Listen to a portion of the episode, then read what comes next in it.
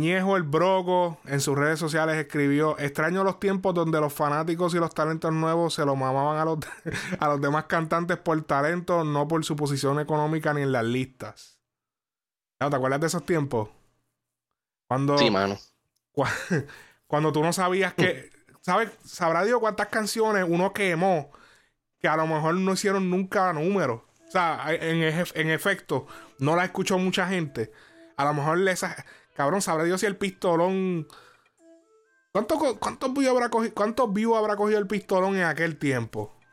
Como que cuántas vistas. A lo mejor cogió 500 mil, cabrón, y, y uno estaba ya volviéndose loco con el pistolón. che, o- uno no miraba números. Como que uno no, uno no veía eso, como que.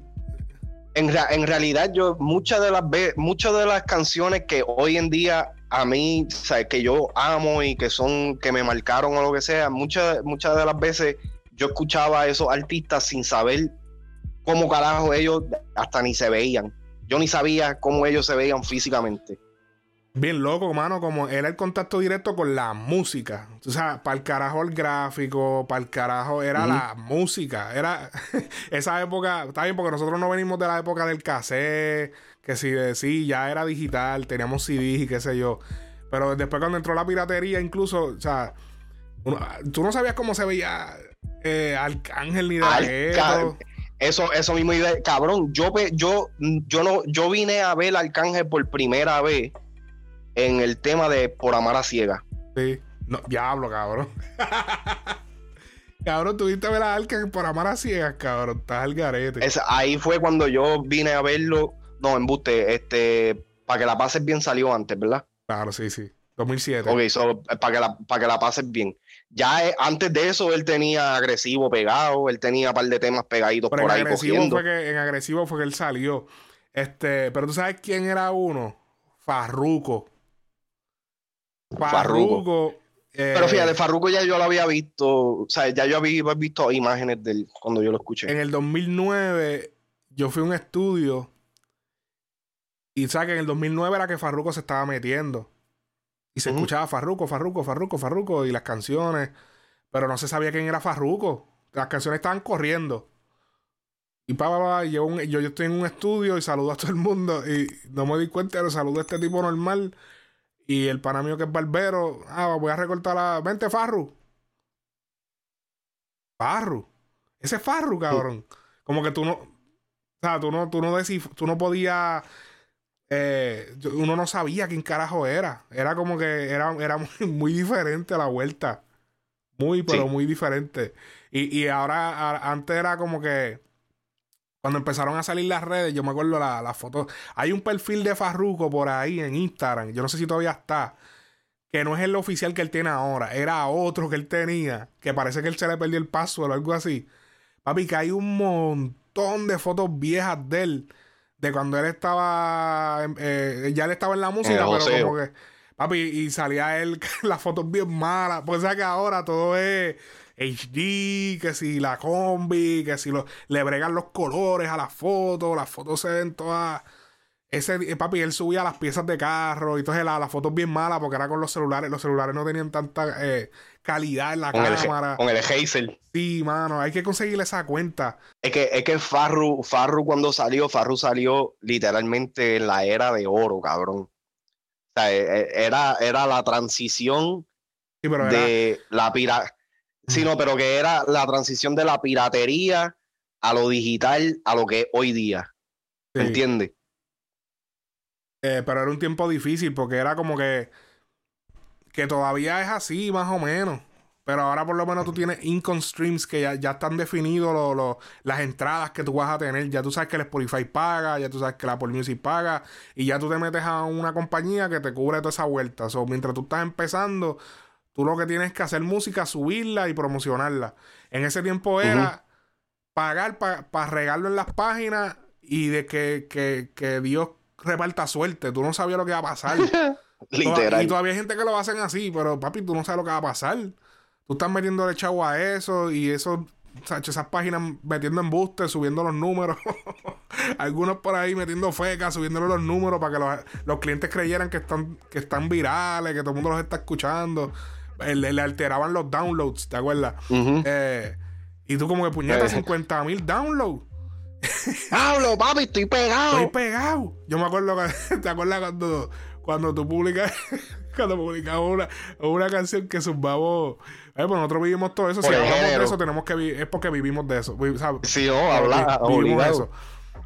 Que cuando tú subí, eh, eh, Lara subió el pan de nosotros, que, que, que, era dúo con Too Much, subió la canción, una canción a una página de internet famosa. Y papi, 50 mil downloads. Y papi, nosotros andábamos como con una medalla. Papi, nosotros andábamos con esos 50 mil downloads con una medalla. Guillado, cabrón. Ajá. Y, era como que después de ahora que uno está en esta vuelta, uno analiza, coño, cabrón, eso, sabré yo si eso era más. Lo, más seguro, lo más seguro eran como, fueron como 5 mil o, Y ellos vinieron, papi, y le, metieron el verdadero.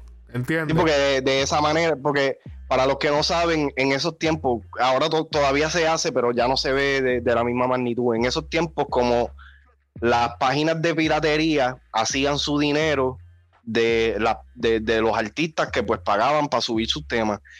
De la manera que, ellos básicamente como que se aseguraban de que los artistas regresaran otra vez a, su plataforma, era pues así mismo. Quizás tú, te, tú quizás te hacías así, 5 mil downloads orgánicos, pero si tú ves eso, dices, ah, esto es un scratch, no vas a volver a la página. ¿me ¿Entiendes? O para ellos asegurarse de que tú regresaras la próxima vez con el próximo tema Papi, te metían, te, hacían este TikTok famous, cabrón. Sí, ellos te hacían parecer como que tú eras una superestrella, cabrón, y tú trabajando en, Walmart. Literal, cabrón, literal. no, papi, yo estoy pegado, tengo 50 mil downloads. Y esos seguidores, ¿dónde están? Tu cuenta está igual, nadie te siguió. nadie, tu Instagram está igual con los mismos 500 seguidores, nadie te siguió y tienes 50 mil downloads y nadie te siguió en Instagram. Nadie fue al Facebook, nadie fue al Facebook, nadie fue al SoundCloud y dijo, coño, me gusta este tipo, déjame. Coño, nadie fue a ninguna red social tuya, nadie fue, se le ocurrió como Al YouTube, ni nada. Nada, nada. Quedaron con 50 mil downloads. Nada, cabrón. Eso es embuste. Los, los tiempos son diferentes. Volviendo a lo de a lo de Ñejo, este, yo siento que él, él tiene buen punto. Pero no se le puede echar la culpa por completo al fanático, no se le puede echar la culpa por completo al consumidor. Hay que, hay que atribuirle cierta culpa también a los artistas. Porque los artistas son los que te están vendiendo esta movie. Y los artistas son los que te están vendiendo el que si tú no te ves de cierta manera, pues tú no, tu música no es, eh, no, no está al nivel, no está a la par. Y eso e, eso, e, eso yo siento que ha afectado el curso de cómo nosotros consumimos música y qué artistas aceptamos y no aceptamos, independientemente si el artista tiene talento o no tiene talento.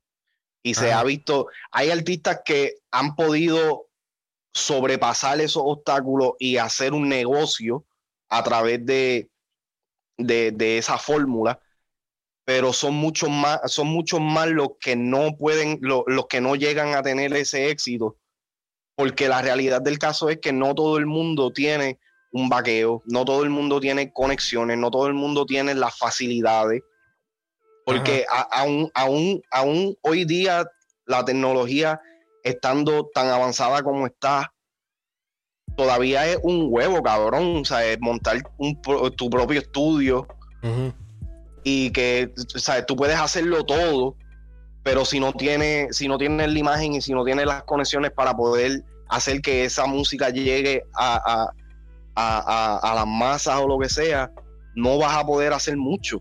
Son muy pocos los artistas que, que, han podido lograr eso. Y de, de ese grupito, yo siento que los que más agradecidos son y los que menos juegan con ese, con, esa con esa pendeja son los que salieron de SoundCloud. Porque los de SoundCloud son los que para mí se jodieron de verdad.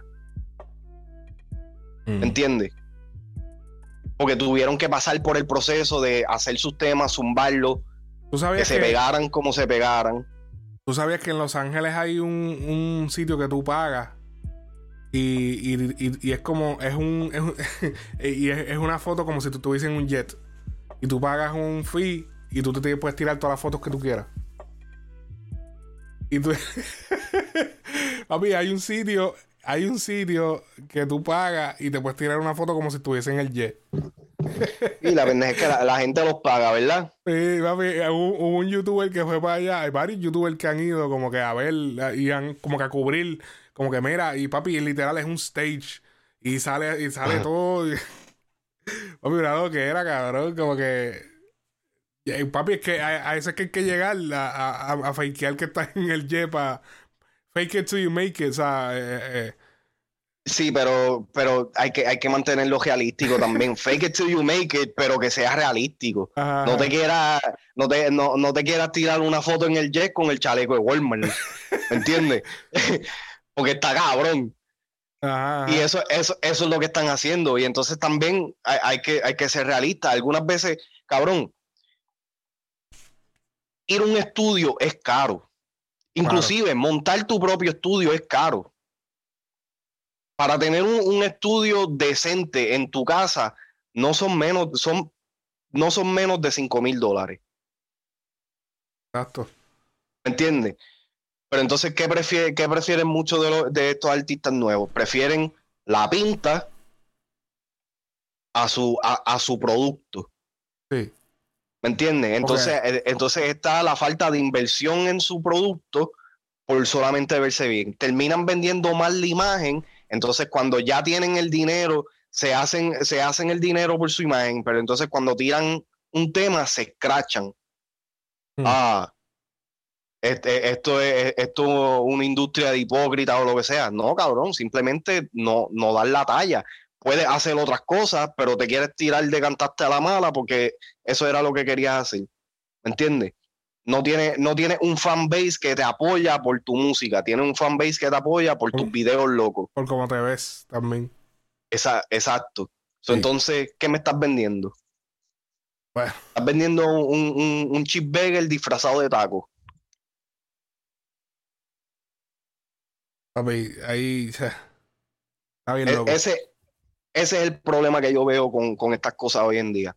Pero, no se le puede atribuir la culpa por completo al fanático. Hay, hay, que, hay que atribuirle cierta culpa también y cierta responsabilidad a los artistas. Sí. Bien, cabrón.